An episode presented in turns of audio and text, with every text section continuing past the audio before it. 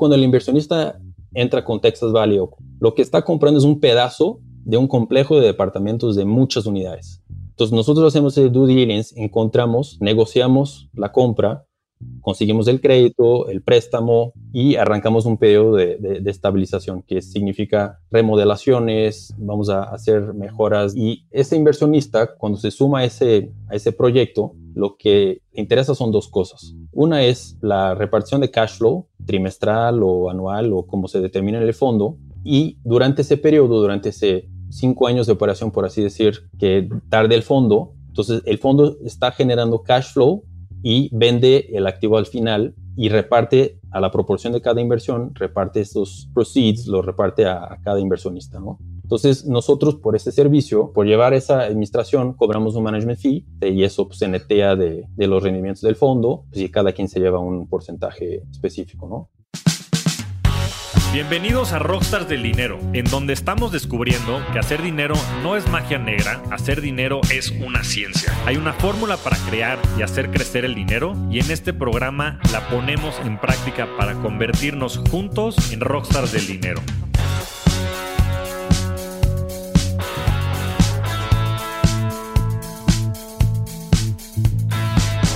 Bienvenidos a un nuevo episodio de Rockstars del Dinero. El día de hoy tengo un invitado muy especial con quien he estado platicando de este podcast ya por varias semanas, no sé si hasta meses. Bienvenido, Vini. Muchas gracias, Javier. Encantado de estar aquí contigo. Gracias por la invitación.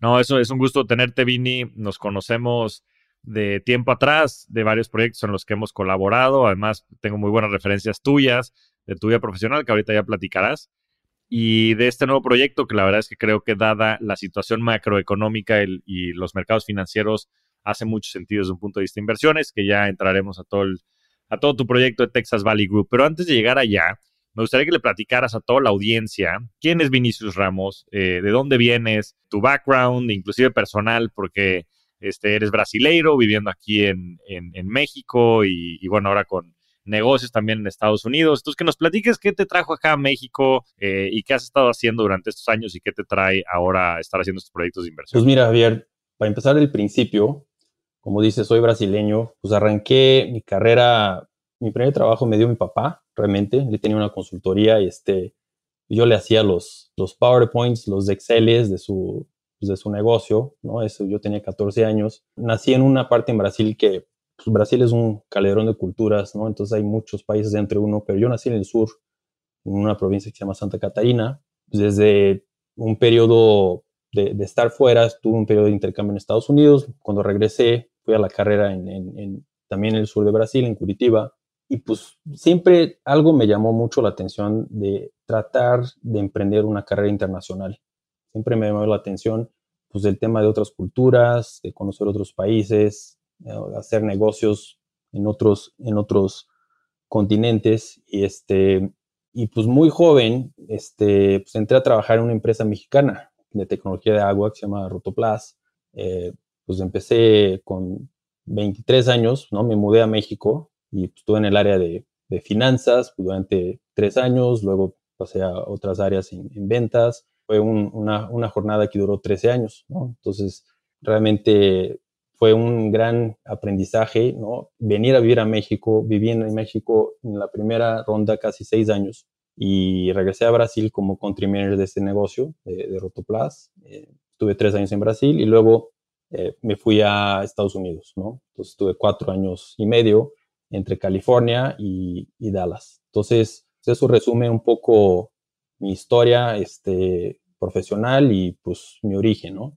Muy bien, Vini. Y, en todo este, este proceso que estuviste eh, dentro de Rotoplas, en múltiples áreas, con otros muchos proyectos de innovación, ¿qué, fue lo que, lo que más te marcó de este periodo, pues de más de una década que estuviste trabajando para eh, por allá? Pues creo que Rotoplas ha sido un, para mí fue una gran escuela. Este, tuve, estuve en tres países, tuve ocho puestos, fue un, una maestría sin duda.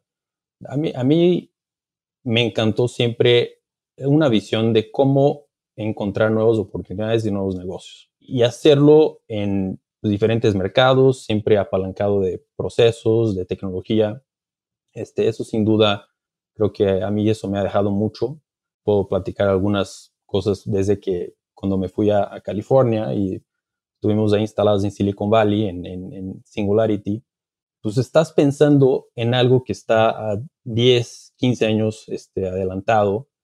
Y, pues eso, eso pues voy, a, voy, a, robar aquí una, una, frase poética de un, de un amigo que ambos conocemos, Marcelo Maisonavi, pero dice que California es un lugar en el tiempo, no en un lugar.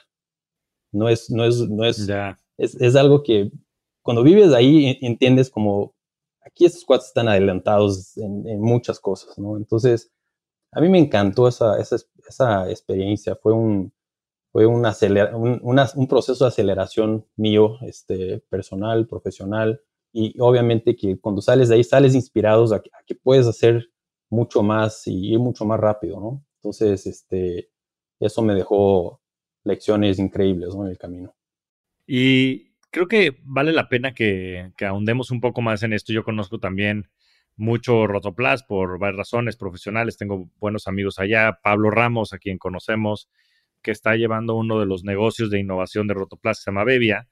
Pero pues yo creo que la gente, la audiencia por lo general, pues ve a Rotoplas más bien como pues estos tinacos que se ven en, en los techos de todas las casas de México y no se, no se nota tanto como una empresa de innovación. Entonces, no sé si nos puedes platicar algunos de estos proyectos de innovación que te tocó trabajar ahí y, que pues, están viendo la luz, ¿no? Como es, por ejemplo, el caso de Bevia o algunos otros, como para darle una idea a la gente que más allá de lo que es el core business, que son estos tinacos y que pues, se ha vuelto un monopolio de cierta manera, claro. pues no nomás en el país, sino en toda América, este, ¿qué, qué, otras, ¿Qué otros proyectos estuviste liderando por allá o, se crearon? Mira, este, efectivamente el Tinaco, cuando yo entré a trabajar en Rotoplas, eso fue en 2007, el Tinaco era casi dos tercios de la venta de la compañía, ¿no? Este, y, cuando la empresa se hizo pública en 2014, el Tinaco era una parte ya, digo, bastante importante, pero ya tenía como una relevancia bastante reducida porque pues, Rotoplas había avanzado mucho más en el tema de, pues, de nuevos productos, de, la tubería de, polipropileno, que es una tubería que se hizo líder en México este, y trabajaba en la liderazgo en otros países como Centroamérica, Argentina y, Perú. Este, se hizo de una línea de, calentadores muy importante, se hizo de, negocios disruptivos como viene siendo la parte de Bebia, ¿no? En que es un servicio, es, agua as a service, ¿no? Water as a service. Entonces, básicamente, este, en que la gente quita el punto de dolor de que la gente tenga que ir a comprar un, garrafón de agua, ¿no? Que hay muchos puntos de dolor, este, y realmente por un programa de suscripción, pues tiene acceso a agua bastante más competitiva, mucho más sana, segura, este, y hasta cierto punto más barata. Yo estuve involucrado en proyectos dentro de, adquisiciones de proyectos de e-commerce, ¿no? Este, la parte de tratamientos de agua muy este, específicos de alto grado, este, y, y, Rotoplas sí está caracterizado por ser una empresa muy ambiciosa, ¿no? Siempre encontrar nuevas oportunidades, encontrar nuevos mercados, este, crear mercados y, y eso este, se ha asociado,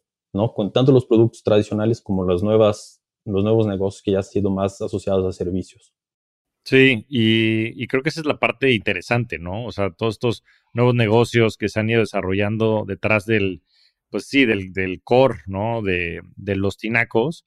Este, por cierto, yo, yo era usuario cuando vivía en México de Bevia, creo que es un, productazo. Este, échenle un ojo, es Bevia con B de bueno, doble B, la del medio, ¿no? Y ya, creo. ¿Correcto? Correcto, correcto. Entonces échale ojo, la verdad es que vale la pena y pues, además así ayudamos también a, los empresarios, a los, al emprendimiento también en el país y bueno, pues me imagino que también se expandirán hacia, hacia América Latina. Pero me quiero ir ahora hacia esta segunda fase de tu carrera profesional y que nos cuentes de dónde nace pues este nuevo proyecto que se llama Texas Valley Group. Nos platiques un poco de dónde nace y, y qué es. Y ahora vamos a entrar después de esta pequeña conversación al, tema macro, porque creo que es lo que lo hace más relevante. Entonces, ¿qué es Texas Valley Group y de dónde nace esta idea? Pues mira, en, mi, en, mis años en Estados Unidos, este, pues yo empiezo a, investigar algo más relacionado al tema de qué oportunidades de inversión existen dentro de Estados Unidos que un poco fuera algo que, que, estuviera al alcance, que la gente pudiera participar, ¿no? Este, y, que conformara parte de su, de su portafolio. Entonces, cuando yo me salgo de Rotoplas, este, empiezo eh, a hablar con, con, con, mis dos socios, ¿no? hoy socios, este, Nacho José Pablo, que pues, un poco nos alineamos en que queríamos armar un negocio de, real estate en Estados Unidos en que pudiéramos llevar inversión de inversionistas mexicanos latam brasileños que quisieran participar o que estuvieran buscando alternativas de inversión en una clase de activo que es muy resiliente. Ya ahorita voy a, voy a profundizar un poquito más sobre eso. Pero nuestro objetivo era crear un vehículo de inversión para inversionistas en Latam que pudieran participar en el, en el asset class multifamily en Estados Unidos. Entonces, este, pues arrancamos eh, el fondo entre los tres, ¿no? Este, y, el fondo tenía una tesis de inversión muy, muy sencilla. Este, la vivienda en renta es, es de, los segmentos que más crecen en Estados Unidos. ¿Por qué? Pues es un activo resiliente, es un, un activo de protección. Cuando hay devaluación o cuando se incrementan los precios de la vivienda, pues la gente se va, se va a vivienda en renta, ¿no? Es algo algo común, sobre todo en clases este, B y C. Si nosotros estábamos muy entusiasmados, este, contando nuestra experiencia que era complementar ¿no? en, ciertos aspectos y queríamos entrar a, realmente a poner este, nuestro primer fondo, ¿no? En, eso fue el año pasado. Entonces hemos cerrado cuatro inversiones dos fondos y actualmente en nuestro portafolio contamos con, con 500 departamentos, ¿no? Que es un, que es un AUM más o menos de 40 millones. Entonces, nosotros queríamos dar a más gente la oportunidad de entrar a ese mercado que en general estaba muy cerrado a, a grandes inversionistas. Y estos inversionistas, estoy hablando de a lo mejor tickets de 5 millones de dólares, este, que, que, realmente no es a mucha gente que le alcanza, ¿no? Entonces, nosotros dijimos, a ver, nosotros vamos a invertir y vamos a traer gente que pueda invertir en condiciones de igualdad con fondos que sean muy grandes, que pidan tickets muy, muy altos, ¿no? Y así nace la idea y, así llevamos este, esta historia de Texas Valley Group hasta hoy. ¿Realmente Winter is here para las startups? Lo cierto es que para sobrevivir al mercado actual necesitas una plataforma financiera global como Jeeves Obtén tarjetas corporativas ilimitadas con hasta 3% de cashback para tu equipo de trabajo. Controla todos tus gastos desde una sola plataforma y accede a capital de crecimiento y otro tipo de financiamiento con las mejores condiciones del mercado. Todo totalmente gratis. Regístrate en tryjeeves.com. Esto es t r y j w e utilizando nuestro código de referidos Rockstars y en cuestión de días tendrás una línea de crédito con todas las herramientas para crecer y mantener tu empresa. Jeeves puede ayudarte de la misma forma en la que ha ayudado a empresas como Kavak, Justo, Bitso o La House.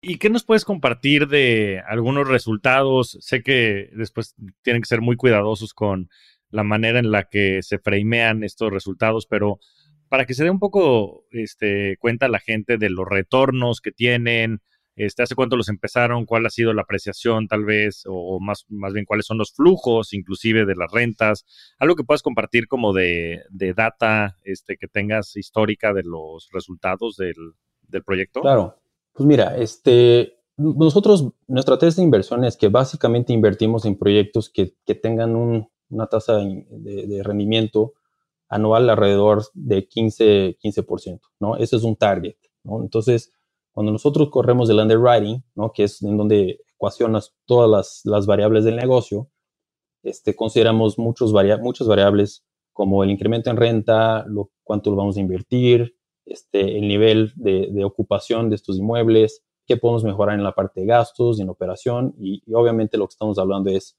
de una generación de cash flow y un periodo de disponer el activo que sería básicamente en cuatro o cinco años, ¿no? Esos son targets, ¿no? Entonces, nosotros de las inversiones que ya hemos realizado, aún no tenemos una salida porque llevamos, todavía estamos en el periodo de inversión, no estamos colocando la inversión, pero ya tenemos algunos resultados, por ejemplo, en que al renovar un inmueble, pues hemos logrado un incremento de renta bastante importante, alrededor del 40%. Y básicamente pues eso implica que el activo se, se, puede apreciar en, este, en esta proporción, ¿no? Este, hay algunas maneras de evaluar un portafolio de real estate, pero básicamente el, de los más importantes es tu, tu rent roll, ¿no? Son tus rentas contratadas.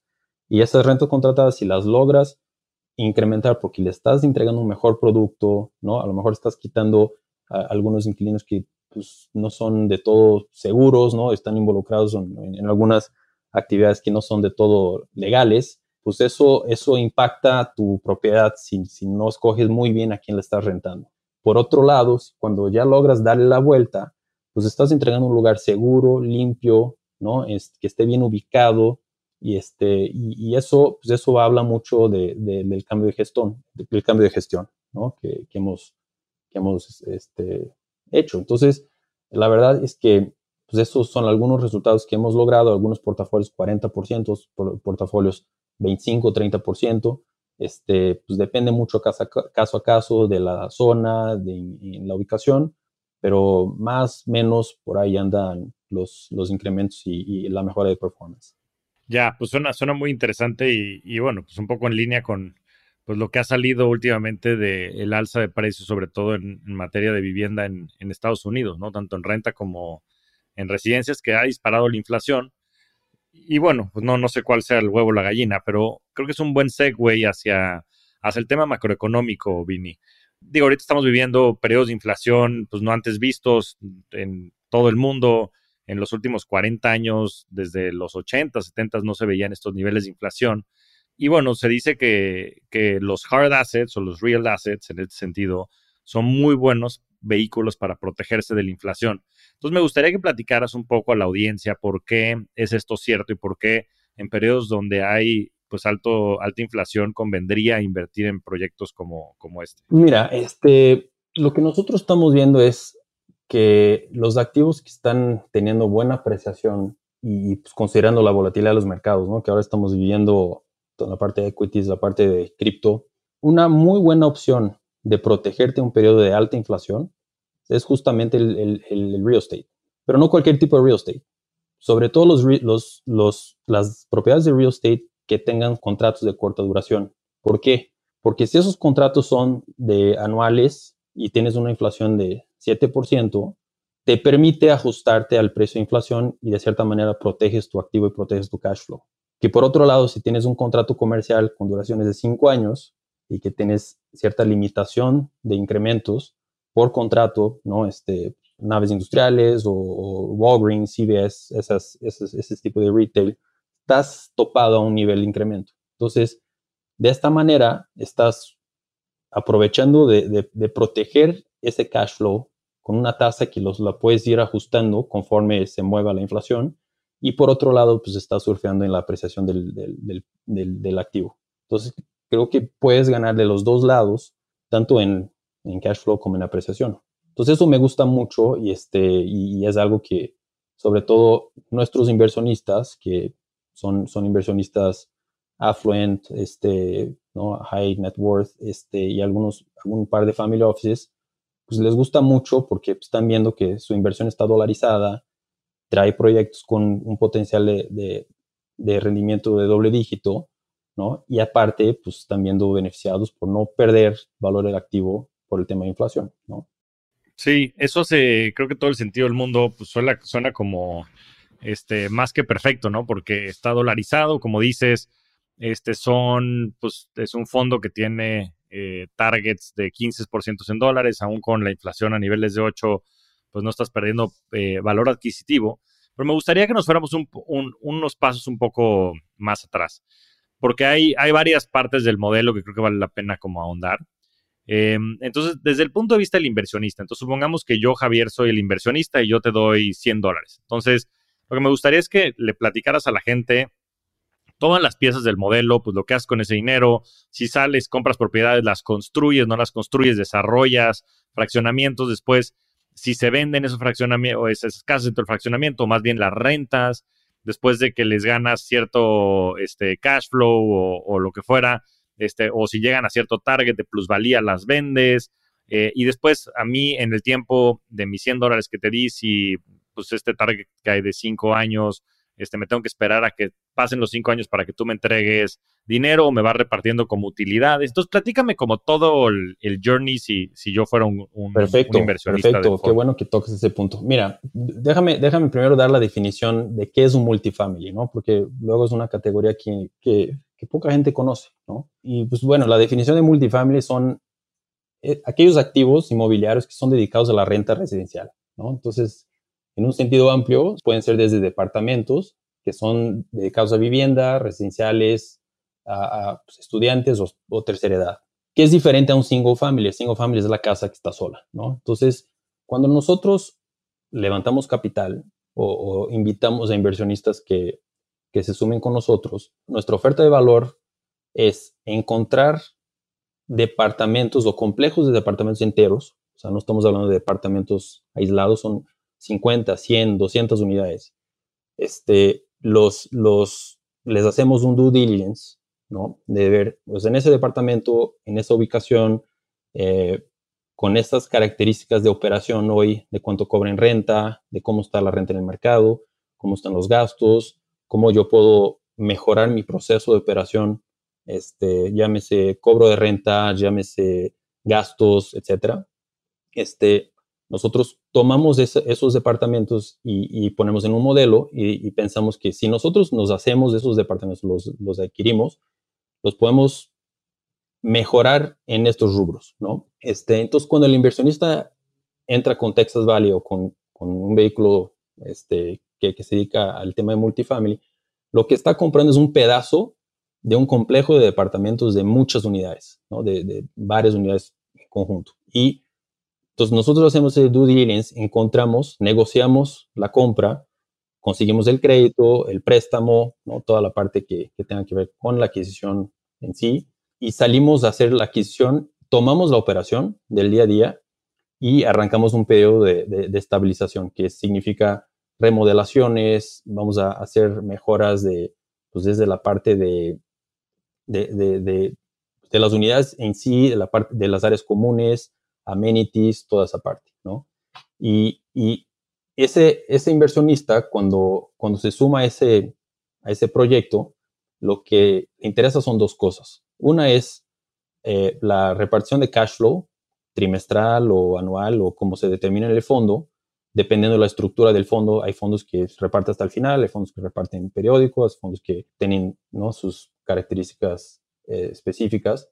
Y durante ese periodo, durante ese cinco años de operación, por así decir, que tarde el fondo. Entonces, el fondo está generando cash flow y vende el activo al final y reparte a la proporción de cada inversión, reparte estos, estas, estos proceeds, los reparte a, cada inversionista, ¿no? Entonces, nosotros por, esa, por ese servicio, ¿no? Por ese, por ese, por, por llevar esa administración, cobramos un management fee y, este, y eso pues, se netea de, de los rendimientos del fondo pues, y cada quien se lleva un porcentaje específico. ¿Y, cuánto, cuánto es el, management fee? Este, y a partir de cuánto un inversionista puede entrar al fondo. O sea, ya hablando la parte más técnica. El management fee varía por fondo entre del 2 al 3%. Este, en algunos casos, este, el, el 90% está en, ese, en este rango, ¿no? Nosotros, el, el ticket que hemos que hemos ejercido es 250 mil dólares, ¿no? Que es básicamente un departamento pues, en la Ciudad de México, ¿no? Es un, tamaño más o menos de inversión en que si alguien fuera a invertir en pesos, pues podría tener pues, una tesis de inversión diferente en una inversión dolarizada con rendimientos proyectados de 15%, ¿no? Entonces, más o menos por eso, por esa parte gira nuestro, nuestros, nuestros términos del fondo, ¿no?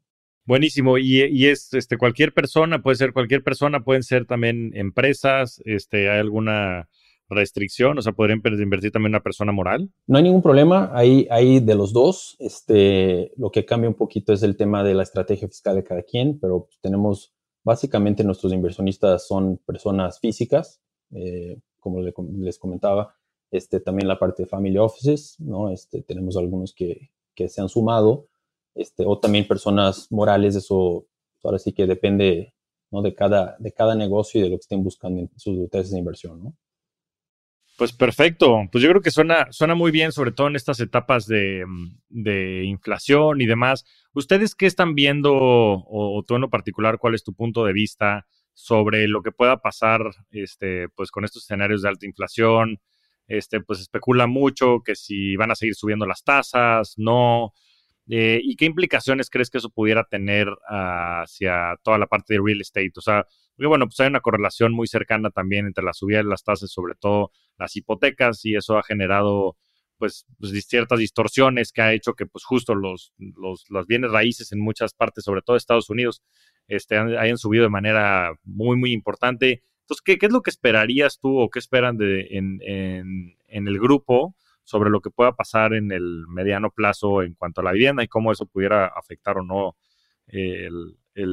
pues los retornos del vehículo? Pues mira, pues las tasas de interés han estado bastante volátiles, ¿no? Este, y han subido mucho en los últimos, pues los últimos meses, ¿no? Eso, eso ha sido pues una, consecuencia del tema de la inflación y los bancos centrales que, que, los están, ahora sí que le están cargando más la mano a eso. Este, para nuestro negocio, lo que hemos visto es el, el impacto más más evidente es que se están corrigiendo un poco los precios. O sea, punto número uno. Eso, o sea, si yo tengo un costo de fondeo muy bajo, pues los precios suben y si ese, ese costo de deuda pues sube, pues los precios se corrigen un poquito, ¿no? Entonces, si nosotros estamos corriendo underwritings de hace tres, cuatro meses, hoy estamos corriendo de una manera totalmente diferente. Los costos de deuda, pues, y, para quien no sabe, no, no, no, ser muy este, técnico aquí, pero básicamente, si estás comprando una propiedad apalancada, tienes un costo de deuda que lo tienes que cubrir a cada mes, ¿no? Y a cada año. Y hay un, nivel de cobertura de deuda que tu utilidad tiene que cubrir este, esta deuda, ¿no? Generalmente es entre 1.2 y 1.4 veces tu, tu NOI. Y esa parte, pues, es la que les pone a todos los, los fondos y, dueños de esos activos en, pues, ahí un poco un poco a temblar. temblar, exactamente. ¿no? Entonces, ese es el primer efecto que, que, sí estamos viendo. Ahora, por otro lado, este, un segundo efecto, tal vez secundario, es que hay menos gente comprando inmuebles y más gente rentando. Entonces, o sea, puedes ver ¿no? un poco la, la, cosa de qué es bueno, qué es malo, ¿no? Este, pues, dependiendo de, de, qué punto de vista, pues, o sea, puede ver los dos, los dos efectos, al menos en nuestro negocio. Ya, sí, bueno, y aparte, pues es parte del, justo del valor agregado del vehículo, ¿no? Tener una gente profesional que sepa justo cómo manejar este, estos temas operativos y pueda, eh, pues sí, solventar toda la operación del fondo y demás, porque tiene muchas partes, ¿no? Unas que ya hemos platicado en capítulos anteriores, como el de Mauricio Magaña y otros muchos en el que hemos platicado de la industria del real estate.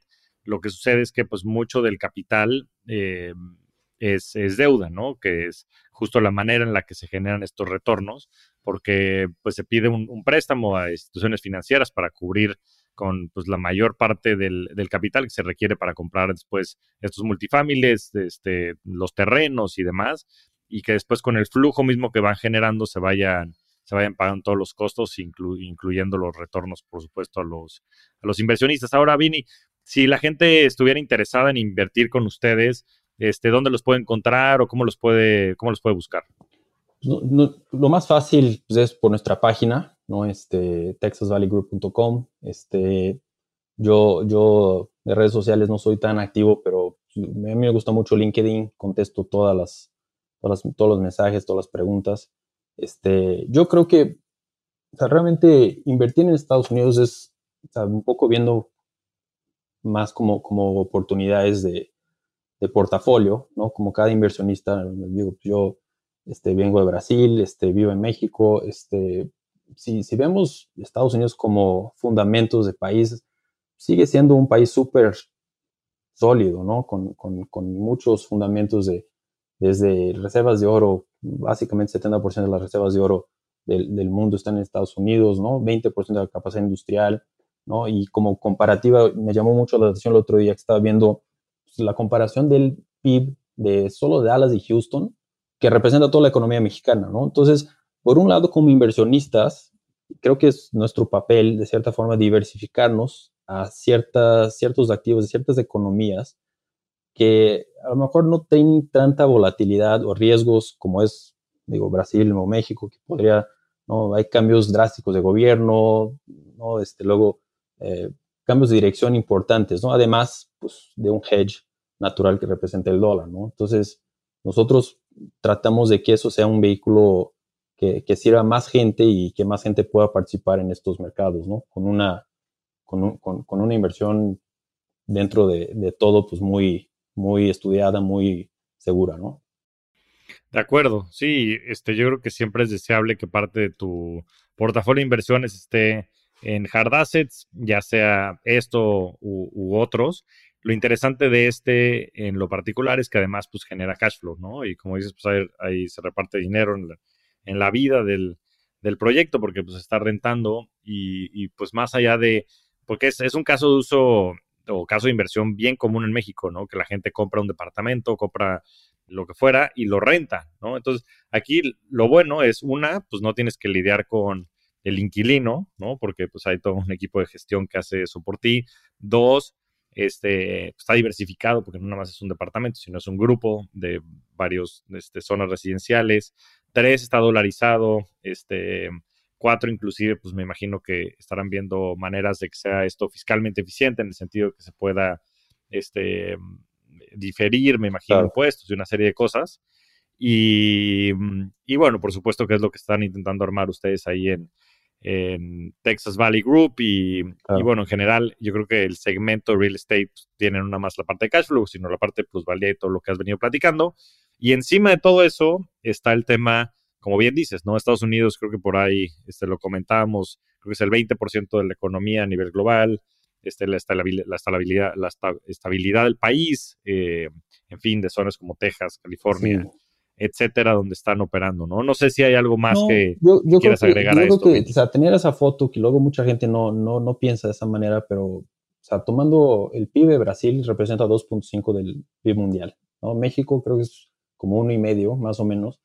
Este, si estamos de cierta forma con, con oportunidades de, de, de, hacer inversiones fuera, pues nos, nos, diluye un poco ese riesgo, ¿no? Y participamos en, en, en lugares este, pues que están de cierta forma, pues como, funcionan como locomotoras de la, de la economía mundial, ¿no? Eh, algunos criterios que nosotros usamos, obviamente que invertir en Estados Unidos no es cualquier parte de Estados Unidos, ¿no? No es Detroit, ¿no? Desde que lleva años decreciendo población o, son zonas en que hay un crecimiento por lo menos del doble del crecimiento nacional de población, ¿no? Por ejemplo, este, Texas es un, es un, supermercado, Colorado es un supermercado, Florida, ¿no? este, en que hay un déficit claro de vivienda. Yo estoy platicando con un muy buen amigo, platicaba que Denver tiene una, un déficit de vivienda anual alrededor de 150 mil unidades, se construyó 80, ¿no? Entonces, es claro que se van a estar vivienda para esos, esos mercados, ¿no? Otras cosas que vemos, pues es el tema de diversidad de empleos, ¿no? Que no sea una dependencia de una sola empresa, una sola economía, en que se encuentre hubs de educación de servicios de salud, que son servicios primarios, eh, y, pues, y, otra, otra, este, eh, otro factor muy importante que consideramos es el histórico del Estado en apoyar en el tema de, de, la propiedad privada, porque realmente en algunos casos pues, el inversionista sí está preocupado que si llega mañana y pasa una ley o algo y que pues, ya no tenga acceso a su propiedad, pues pierde su inversión, ¿no? Entonces ese cost of doing business es, es algo que nosotros hacemos ese ese estudio y pues entramos en mercados que nos sentimos muy cómodos con esa parte, ¿no? Pues eso, yo creo que está muy bien estudiado. Como dices, yo creo que hay muchos eh, lugares que están haciendo oportunidades, sobre todo en esta nueva era como de trabajo remoto y pues, en Estados Unidos hay muchos estados en donde no hay este, state taxes o impuestos del estado y se han vuelto lugares muy atractivos, este, como dices, Texas, Florida, por, por mencionar algunos y además donde están este, creciendo también industrias nuevas, en fin, ¿no? Y, y, bueno, por supuesto, la infraestructura de todo, ¿no? Este, de escuelas, de salud, son temas bien relevantes, que bueno que lo tengan en el mapa. Pues ya saben dónde buscar a, a Vini y a todo el equipo de Texas Valley Group. Eh, y ahora, para que te conozcan un poquito más, Vini, me gustaría pasar a la parte de, de preguntas rápidas. Y la primera de ellas es, ¿cuál es tu libro favorito? Mira, eh, el libro que, que pues, hay muchos, pero yo creo que uno que de bote pronto me viene a la cabeza es uno que se llama Think and Grow Rich, de Napoleon Hill. Me fascinó lo que dice, no sé cuál sería la traducción en, español, pero pues básicamente dice del por qué hay mucha gente como que por, por no hacer las cosas con conciencia, como que la vida los va llevando, ¿no? Y los va llevando donde los lleva la vida. Y en lugar de que ellos realmente se pongan a, poner sus objetivos, su prioridad, a qué le tiran, este, y construir su realidad con esa, con esa mentalidad, ¿no? Y, luego es, pues, creo que nos pasa mucho, este, si no, no, nos ponemos atentos, luego estamos haciendo cosas que luego quieren los demás o que nos lleva la vida en lugar de ir a donde tú quieres ir, la realidad que tú quieres construir y, eso a mí me, impactó mucho. Pues suena, suena muy bien. La verdad es que no había escuchado ese libro, pero pues creo que sin duda eh, es, siempre buen momento para reflexionar, para generar conciencia acerca de lo que queremos lograr, cómo lo queremos lograr y salirnos un poco del rat race, ¿no? Este pues, sistema default en el que vivimos y en el que somos reactivos a lo que sucede a nuestro alrededor y a lo que la sociedad dicta y a lo que la sociedad quiere de nosotros. Entonces suena, suena como un muy buen libro para, para refrescar la mente, poner cuál es nuestra meta y seguir ese, ese camino. Se los recomiendo mucho. ¿Podcast favorito? Mira, uno de los que más eh, he escuchado es uno que se llama este, How I Built It de NPR. Este, a mí, en estos años, desde que estuve en corporate venture, ¿no? Este, y en mis, en, este negocio, en, mis proyectos, este, este, a mí me, ha llamado mucho la atención la historia de cómo estas empresas que, que nacen de founders, y nace una idea, y nace un problema, y nace una determinación, cómo logran llegar a lo que son, ¿no? Este, en muchos casos, desde, desde Dropbox, desde este, Peloton, ¿no? Muchas de esas, de esas empresas que, que hoy son sinónimos de, de sus categorías y, básicamente crearon categorías. Este, lo recomiendo mucho, se llama este, How, How I Built It, y está en NPR. Lo pueden encontrar en los podcasts de, los celulares. Sí. ¿Te gusta esa? Es buenísimo ese podcast. Sí, sí, sí. Gran podcast y, muy buenas historias de todo, de empresas más tradicionales, de empresas más modernas. Vale, vale mucho la pena. ¿Cómo se ve tu portafolio de inversiones, Vini? Porcentualmente, ¿cómo, cómo estás invertido? Pues mira, yo históricamente he preferido tener inversiones muy líquidas en, en equity, sobre todo en equity. Este, y, pues hace, hace unos años pues, que me he empezado a, a, interesar mucho más por el tema de real estate, pues he incrementado esa participación. Hoy básicamente yo diría que estaría en equity, deuda como un 40-50%, 35% en la parte de, de real estate y un 15% en cripto. Muy bien. Creo, pues como tú, este, pues, que es una, una apuesta muy interesante y pues, hay que estar posicionados, ¿no? Este, no al 100% tal vez, como, como algunos, pues les da funcionar al 100%, ¿no? Pero pues, digo, igual, y, igual yo soy un poquito más conservador en esta parte, pero este, tengo buena expectativa y, creo que cripto va, va a seguir siendo un, una parte muy importante de reserva de valor. Ya. No, pues muy alineados y, creo que, pues sí, el sizing, ¿no? Y los porcentajes son temas muy personales en función de las necesidades de cada persona y también qué bueno que estés esté muy invertido en real estate, ¿no? Como dicen, hay que tener skin de game y walk the talk y creo que sin duda también lo haces bien. Y eso, y eso es como estoy hoy, yo creo que va a crecer mi parte de real estate, sobre todo porque pues, ahora sí que este es pues, mi negocio y, y no somos especialistas en el tema, ahora digo, este, creo que, creo que me gusta cada día más. Ya, no, pues hace sentido, no, yo creo que seguramente con esta especialización que vas adquiriendo, el conocimiento, es también donde vas a sentir más cómodo invirtiendo y ahí es donde tienes que también poner, poner las canicas sin duda.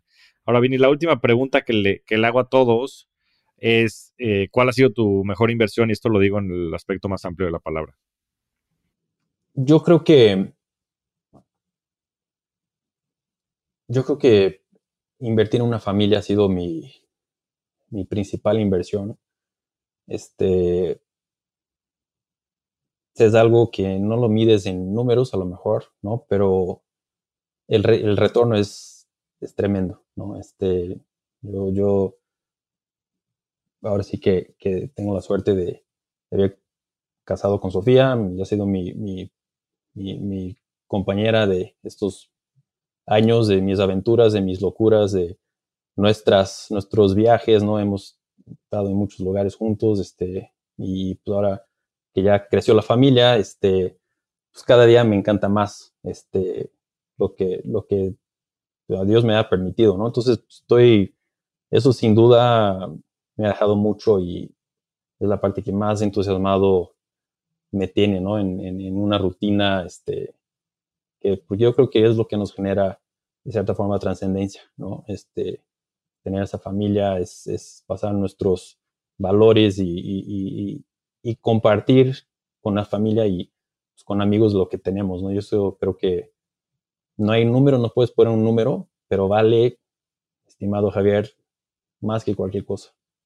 Pues de acuerdo, de acuerdo, ¿no? Este, Sofía, y tu esposa y este, la familia pues son tus socios de vida. Ahora sí que es con quienes te toca vivir los momentos buenos, los no tan buenos, los que te apoyan en los momentos no tan buenos, con quienes gozas en los momentos buenos y pues para quienes también pues creas y generas todos estos proyectos, ¿no? Yo creo que es una muy buena manera de cerrar este podcast, Vini. Eh, sin duda que esa ha sido una gran inversión y eso se ha visto reflejado en todos los demás aspectos de tu vida, en tu tiempo en Rotoplas, en tu tiempo ahora en, en Texas Valley Group y lo que venga por delante. Eres un rockstar del dinero, mi querido Vini. Me da mucho gusto el haber podido tener esta plática que disfruté mucho y espero que toda la audiencia también lo haya hecho de la misma manera. Te mando un muy fuerte abrazo. Gracias, Javier. Gracias por la oportunidad y te mando un fuerte abrazo igual. Muchas gracias a todos.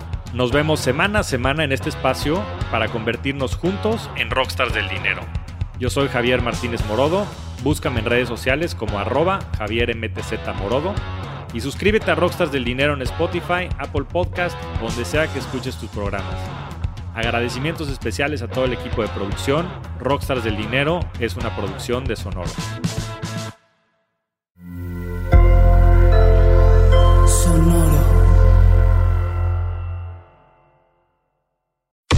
Cuéntame de economía. Nueva temporada. nuevas voces. Cuéntame de economía. podcast que hará tu vida financiera más sencilla. Sencilla. Si tú eres de los que no sabe cómo ahorrar, qué subió de precio y por qué, cómo sacar un crédito o cómo entender el Temec, Cuéntame de economía es para ti. Aquí te lo contamos sencillo y a la carta. Cuéntame de economía. Para que la economía y el dinero no te hagan sufrir. Un episodio nuevo cada lunes en todas las plataformas de podcast y el canal de YouTube de Expansión.